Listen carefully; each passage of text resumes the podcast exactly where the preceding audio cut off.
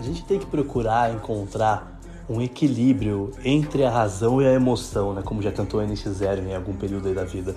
Eu entre o amor e a razão, porque o amor é algo muito emocional, é algo que vai fazer com que você tenha ímpetos, impulsos, instintos, uma resposta realmente emocional. Mas você tem que tentar equilibrar isso com a sua razão, que são seus objetivos, aquilo que você pensa, aquilo que você escolhe para si, aquilo que você escolhe para sua vida de fato, aquilo que você deseja fazer.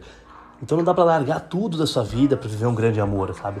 Não dá para pensar naquele amor mais do que você pensa em você, pensar naquele amor e esquecer todo o resto que você vive, todo o resto da sua existência, sabe? Isso é uma codependência, você fica dependente daquela pessoa e aí você esquece da sua vida, você esquece que os seus dias são seus, você tem que guiá-los. Então a gente tem que tentar encontrar um ponto de equilíbrio entre essas duas coisas, né? E ficar nessa gangorra, né, entre a razão e a emoção.